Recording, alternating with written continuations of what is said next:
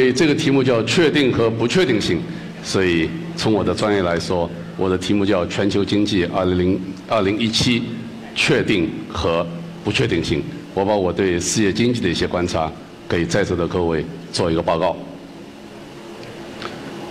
这个第一个，全球经济总体低位运行，我觉得这个是确定的。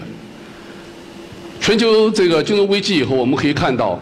整个的这是全球增长的曲线，除了一零年有一个反弹以后，它持续的往下走，逐渐逐渐的增长速度放慢。今年的全球经济增长速度是百分之三点一左右。在过去的几年里，很多人说这个经济增长再往下走会进入衰退，很多人说因为经济经历了下跌以后应该强劲反弹，所有人都错了。经济持续的下降，但是没有危机。我们今天是处于一个低的均衡水平，我在后面要来解释怎么理解这个低的均衡水平。总体的风险还是在下行风险，所以这个是今天的一个特别主要的特征。在这个情况下，我们面临的全球的基本状况是：第一个，全球的投资水平急剧下降，和2007年我们做的预期。今年全球大概跌掉了二十五个百分点 GDP 的投资，这是一个巨大的下滑。以美国为例，美国的这个黄的是私人，绿的是政府，这个蓝的是企业，红的是居民。所以我们一看到美国和零零七年的预期比，在过去的八年里累计损失了二十五个百分点 GDP 的投资，全球经济弱投资，这是一个很重要的特点。在这个情况下，全球贸易增长速度放慢，这个是蓝的是全球贸易的增长速度，这个绿的是 GDP 增长速度。在八十年代到危机之前的二十年，这个贸易永远是 GDP 增长速度的一点五到一点八倍。这个危机以来，这是第一次 GDP 的增长速度高于全球贸易增长速度，这在过去的四十年里从来从来没有发生过。不仅如此。当贸易下降的时候，全球资本流动大幅下降。零零年的时候，全球的 FDR 占全球 GDP 的比重百分之四点八左右，逐渐下降。一三年和一三年以后，只占全球 GDP 的二点八，全球 GDP 的水平跌了百分之四十，这也是过去四十年里从来没有发生过一，并且是几乎难以想象的事情。当然，在这个全球经济增长速度放慢的时候，我们当然面临通货紧缩的压力。这个不是讲这个物价有多低，红的这个曲线表示有多少个国家这个物价指数今天低于零，黄的是多少国家物价指数低于一，绿的是多少个国家物价指数低于二。我们可以看到，今天十五个国家这个在负通货膨胀，三十个国家通货膨胀低于一。四十多个国家通货膨胀指数低于二，所以全球绝大部分主要经济体通货膨胀低于百分之二的预期，所以我们是在一个通货紧缩的压力之下。那么与此同时，因为这个总需求弱、宽松的货币政策，全球的利率是一个负的，这个特别重要。危机以前，全球利率还是百分之八左右，一路下降，全球真实利率为负。这又是一个巨大的变化，全球真实利率为负，对储蓄者是一个巨大的敲诈，因为存款人得不到收入，所以这又是一个财富和资源转移的一个重大的问题，对投资和消费的影响现在还很难预测，所以把所有这些东西放在一起的话，我们今天处于一个低增长、低通货膨胀、低投资、低贸易、低资本流动、低利率水平的一个低的均衡状态。那么这个低衡均衡状态在未来几年或者在明年会不会延续呢？回答是会的，而且我认为这是确定的，因为一个主要的原因就是这一次零八年的全球金融危机对全球经济的冲击和影响远远超过我们很多很多人的想象。上面的蓝线是我们在零七年对全球 GDP 水平的一个预测，它应该走这条曲线。危机发生以后，零八年预测。这个曲线会往下降一截，降到红继续往前走。这个黄的曲线是真实的、实际发生的曲线，所以我们可以看到，今天的全球 GDP 水平远远远远低于零七年的预测。危机把这个全球经济运行冲击平移到了一个低的轨道和这个均衡水平。我觉得理解这一点特别重要。今天全球经济运行在一个低的轨道上，相比于2007年。与此同时，我们对未来的五年做了一个预测。我们看未来五年全球经济的潜在增长速度，这个蓝的是投资的潜在增长速度，红的是劳动力的潜在增长速度，黄的是劳动生产率的潜在增长速度。我们可以看到，这个投资增长速度在下降，人口的老龄化，劳动力的增长速度在下降，劳动生产率在过去几年里一直在下降的，所以未来五年的潜在劳动增长率水平是一个低水平，理解这一点很重要。因为所有的经济的活动都是受它潜在的潜能所约束的，因为这个原因，所以今天我们经济是在一个低的这个均衡水平，而且未来的潜在增长水平还是在一个低水平。所以，如果把这个加总起来的话，我觉得一七年的全球经济增长确定的，它是一个低增长、低通货膨胀、低利率、低物价水平、低这个。这个贸易增长低，这个资本流动。我有十八分钟，我不知道我现在用了几分钟，我已经把这个故事讲完了，所以我该回家喝茶。但这个世界发生了一件很奇怪的事情，突然美国选了个总统，这个总统和我们以前所理解和想象中的很不一样，他又有很多新的政策。所以这一下在考虑未来的时候，我们必须考虑这个新的总统，也就是特朗普的经济政策，这个世界就变得很不确定了。所以第二点，我要讲特朗普的经济政策和全球影响。特朗普在竞选和竞选之后说了无数的事，把他所有的经济政策归拢起来三大条：第一条减税。他要把居民的所得税从十到三十九点六的七档减成十到二十五的三档，那么对高端收入减税，对低端收入的抵扣从一点二万美元美元到三万美元，穷人和富人都得益。他最主要的是要把公司所得税从现在的百分之三十五，这个是美国的水平，降到百分之十五。大家可以看到，全世界公司所得税的基本趋势，在过去的二十年里是不断的由高往下走的。这个蓝的面积是 OECD 的平均公司税水平，在过去的二十年里，从百分之三十二降到了百分之二十二，减了十个百分点。世界最低的工资税是英国和加拿大，所以从这个图来说，美国有减税的空间，有减税的需求。因为公司税是一个国际竞争的税率，所以我觉得他会做这个事儿。而且共和党从来讲减税，共和党当政减税，这第一条他会做。第二条他会打走贸易保护主义，他是美国第一，理由是因为美国的经常账户的赤字太大，美国的出口太少，进口太多，大量的工作流失海外，他要推出 TPP，我觉得他会做。他说他要重开这个北美贸易协议。那么他退可能，但是重新谈判，我觉得这是完全可能的。所以你们看墨西哥的比说，连续降了百分之十，又降了百分之二，其实与市场已经预期会重开北美贸易谈判，把现有的这个税收优惠和贬值正好平衡。所以这个市场是特别特别有意思的一件事儿。他也会加强对国对国之间的贸易战，比如说对中国，我觉得这个是他也会做。因为美国的贸易政策在白宫，所以他会强硬。他说他要投五五千五百到一万亿美元的基础设施投资，我觉得这个他也会做。大家可以看到，这是全世界衡量基础设施质量的一个一个指标，七为最高。危机以前，美国大概在六点三左右；危机以后，美国的资产这个基础设施的质量急剧下降，降到六点三，低于德国，低于日本。这个我们都知道，美国这个公路这个非常的陈旧，火车非常的慢，摇摇摆摆，是吧？这个桥桥梁开始不安，所以美国有巨大的对基础设施投资的空间。美国政府对基础设施的公共投资的支出，在九十年代还占 GDP 的百分之二点八左右，今天跌到了一点四左右的 GDP。所以在过去的二十多年里，美国政府对美国基础设施的公共投资跌了百分之五十，这是一个巨大的下跌。所以一方面有需求，一方面是政府投资不足，第三个是你增加基础设施投资，你增加就业，你增加工资，你增加 GDP，这是好事儿。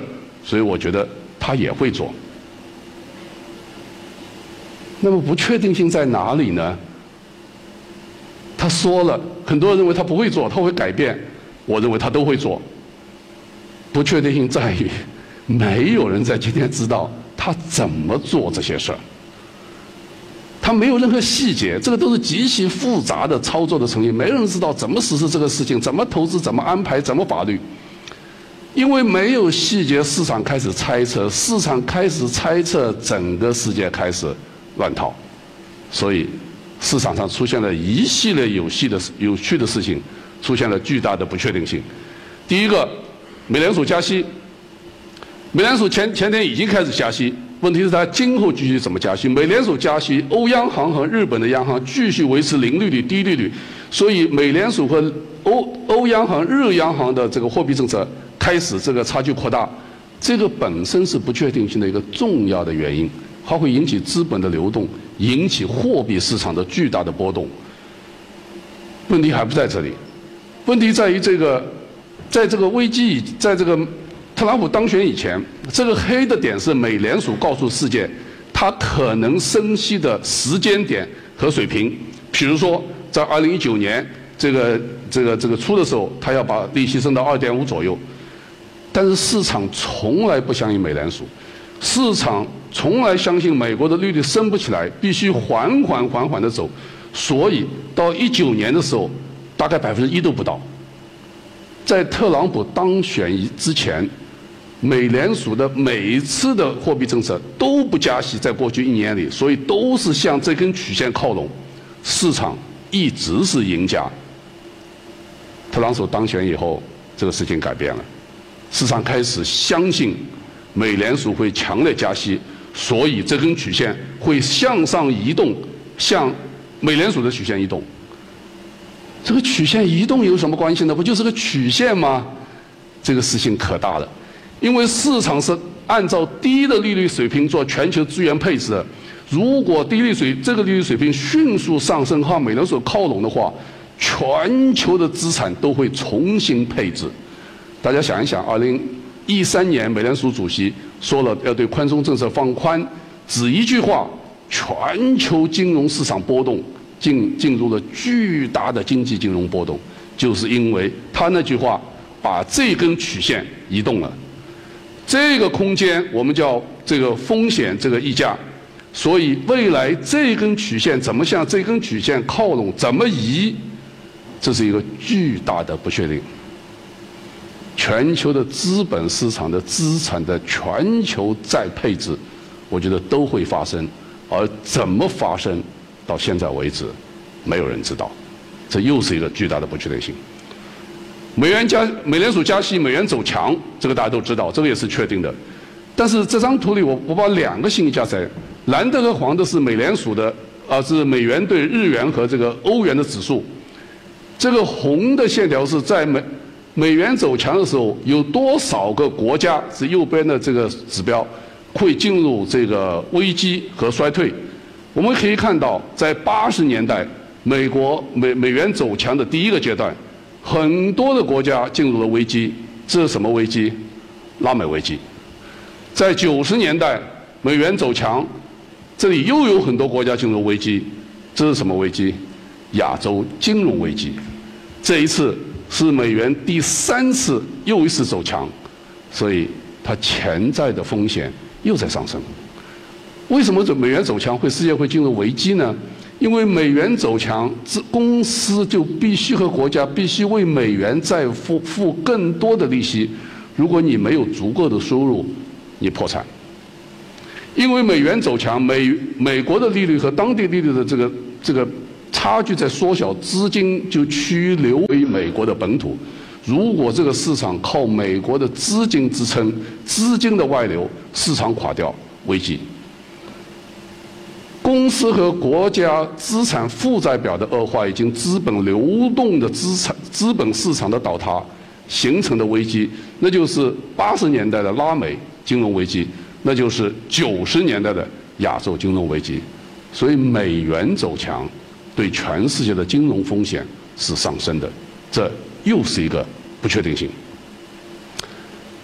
特朗普说他要减息，他要增加这个财政这个开支。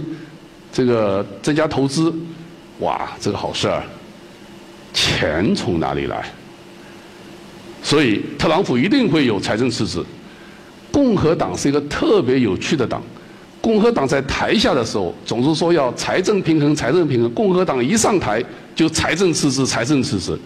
里根是一个最典型的案例，所以特朗普一定会搞扩张的财政政策。我们做这个分析，按照今天来看，美国的财政大概是赤字是百分之三点三左右，那么经常账户的赤字就是贸易赤字二点九左右。按照明年的趋势，美国的财政赤字可能会突破四，按照现在的估计二点六往上走，美国的经常账户也会走到四。美国人会回到零八年危机以前的双高峰的赤字，这是美国人的事儿，对世界有什么关系呢？只要美国人愿意啊，当然有影响。因为如果美国的财政迅速赤字和恶化，因为美国的经常账户迅速赤字和恶化，美元会走低，所以美元面临一个先强又低的这样一个巨大的不确定性。不确定性还不止这些，美国的债务会上升。按照现有的法律，美国的债务应该往下走，从现在的七十六联邦债务跌到百分之六十九左右。但实际上，美元债务会往上走。特朗普的政策会使债务进一步上升。美国要债务上升不容易，因为他要国会批准。不知道你们还记得不记得，二零一一年的时候，这个奥巴马没有办法和国会协调，债务上限到了，国会不批，美国所有的城市公共设施瘫痪。我在华盛顿，地铁关了，公园关了，政府不上班了。全球一片动荡，包括金融市场和实体经济。这一天很快就会到来，什么时候？二零一七年三月十五号。二零一七年三月十五号，特朗普就必须走到国会去求国会。虽然他到处是牛气冲冲的一个人，这次他没有办法。他能不能妥协处理这个问题？这个对全世界、对美国经济又都是一个巨大的冲击。所以债务上限又是一个巨大的不确定性，把这个加起来，这个美国未来的经济增长也具有很大的不确定性。我们对美国的分析表明，美国的潜在经济增长在逐渐的走向百分之二。美国今年的经济增长是高于潜在增长水平。美国今年在这里，逐渐会下跌，有点波动，逐渐低于这个水平。但是特朗普说，我要强力的刺激美国经济，我的目标是美国经济增长百分之三点五到四。哇！口气很大，我觉得这个很可能实现，但是不见得那么高。美国民经很可能达到三点八、三点七左右，这个已经对美国是一个很强烈的经济了。问题是，它能不能持久呢？如果美元迅速的进入赤字，如果经常账户迅速赤字，美元走弱，美国经济会走强又又迅速的走弱。这会对世界经济产生巨大的冲击，因为美国是世界上最大的经济，所以美国经济对全球的影响是巨大的。我刚刚看我还有三分钟，没关系，我用一分半钟就可以结束。我们做这个分析，如果美国的 GDP 升上升或下跌一个百分点的话，会影响加拿大，比如说墨西哥零点九到零点七个百分点 GDP 的波动，这个很正常，他们是邻居。这个绿的是直接的贸易资金流动影响，这个红的是间接的信心的无形的市场冲击。但是我们可以看到，对世界很多其他的国家，美国对他们的影响更多的是无形的冲击，包括中国，对中国的经济影响将会达到 GDP 的零点三五个百分点左右。所以这是一个巨大的冲击。对于中国而言，这个最大的风险在于。这个美国的经济起来了，这是需求方，它可以取得很快。是中国是供应方，供应方起来有一个实质，中国的供应方刚刚起来，美国的经济垮下去了，所以这会使很多企业陷入非常困难的境地之中。所以，美国 GDP 增长的波动又是明年一个巨大的不确定性。所以，如果把所有东西加在一起的话，第一，我认为全球经济整体会在低位运行，这是确定的。第二，这个特朗普的经济政策，我觉得减税、增加基础设施投资、打贸易战，我觉得这是确定的。第三，特朗普经济政策如何实施，这是不确定的。到现在为止，没有人知道它具体的情况是什么。第四，美国经济金融的走势是明年以至于今后几年里世界最大的不确定性，所以这个我觉得是确定的。第五。由此，全球金融市场的波动、经济增长的波动，在明年，我觉得这是确定的。不确定的只是我们不知道它会怎么波动，会多大的强度和怎么方式来进行波动。所以，展望未来和今天这个题目完全相似。这个世界是确定的，又是不确定的。所以，在座的各位，在不确定性中找到确定性，才能成为未来的赢家。我还有八十二秒，我结束了，谢谢大家。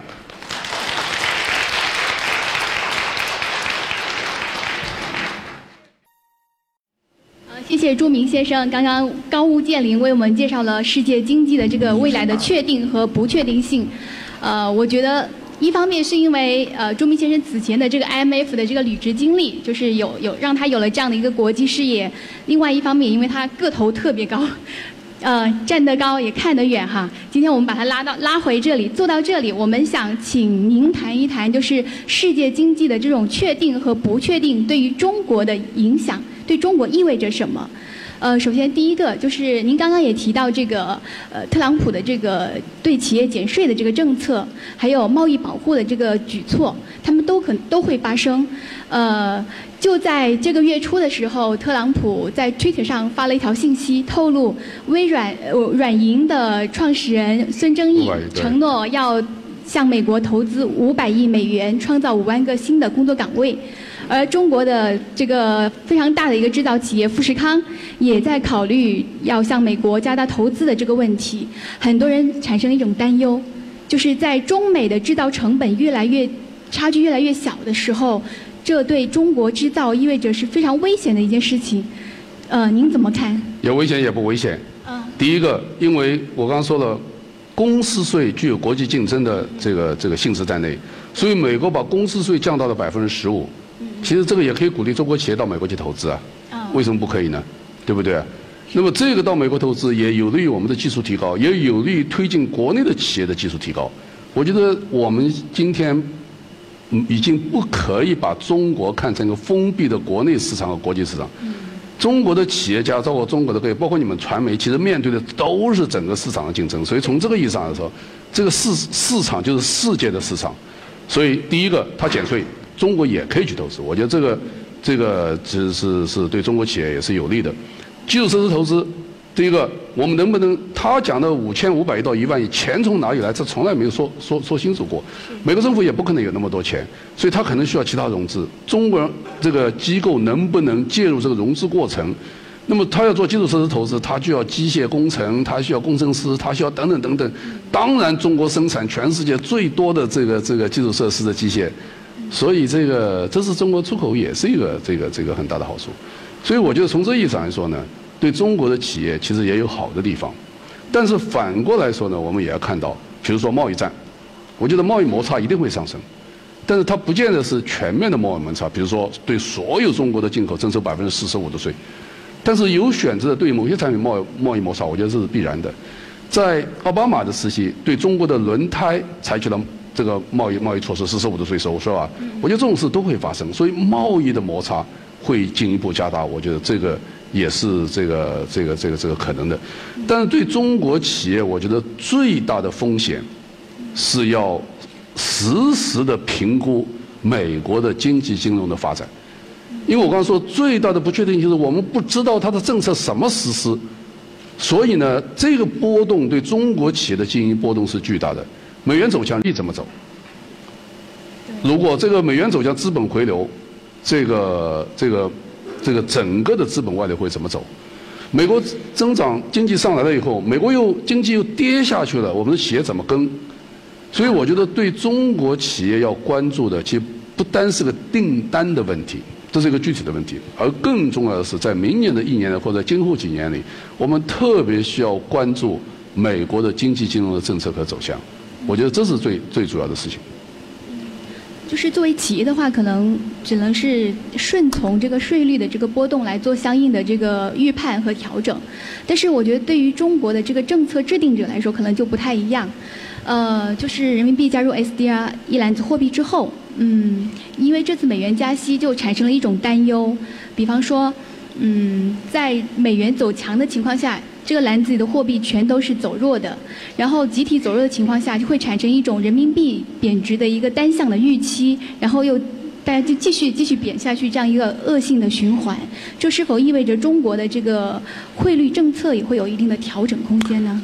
呃，我我注意到你用的语言很微妙，你说这就会产生一个人民币贬值的预期，对，你用这个语言，是，对不对？我觉得这也可能也也可能不会。因为是预期嘛，对不对？对对。因为很简单，美元走强，我们中人民币叫做 SDR 以后产生了一个最大的变化，我们觉得大家都要理解。就人民币今天不是跟美元挂钩，是跟一篮子货币挂钩。美元走强，一篮子货币走弱，人民币相应调整。所以我觉得这是一个必然的过程，这是个市场过程，这个很正常。由此会不会产生人民币继续贬值的预期，这是另外一回事儿。但是我觉得政府需要做良好的沟通，如果能有很好的沟通的话，那么我觉得也不不会也不见得一定会产生人民币走弱的预期，人民币会相应调整，我觉得必然的，但是不见得一定会产生人民币走弱的预期，这是两件不一样的事情。嗯，因为现在这个时间节点是非常的微妙，二零一七年马上就要到来，然后居民购汇这个五万的五万美元的这个额度马上又要新一轮的这个兑现了。很多人都在担心会不会有有这个政策就是央妈斗大妈的这个情况。哦，这个你要问央行的官员。对不起，我已经是前央行官员了。嗯，是，呃，然后，呃，还想就今年这个世界经济局势还有一个非常有意思的变化是，一个是英国脱欧，一个是这个特朗普的这个当选。呃，很多人把它解读为就是全球化的这个发展过程中的逆全球化的这样的一个现象，在过去的这个这个发展轨迹里面，这两种现象一直是相伴相生的。但是这一次比较特殊，它发生在就是力推全球化的欧美国家，而且它的规模不是过去那种小规模的这种集会抗议，而是说全体选民以一致来投票来决定的。就是这是否意味着全球化的拐点到来？